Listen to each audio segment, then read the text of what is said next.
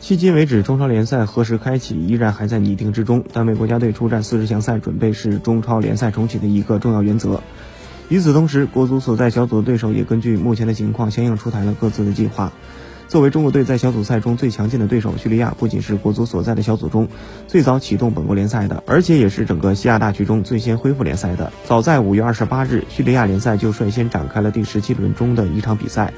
菲律宾足协主席阿拉内塔上周表示，如果能够得到批准的话，各队从六月十五日开始就将被允许展开训练。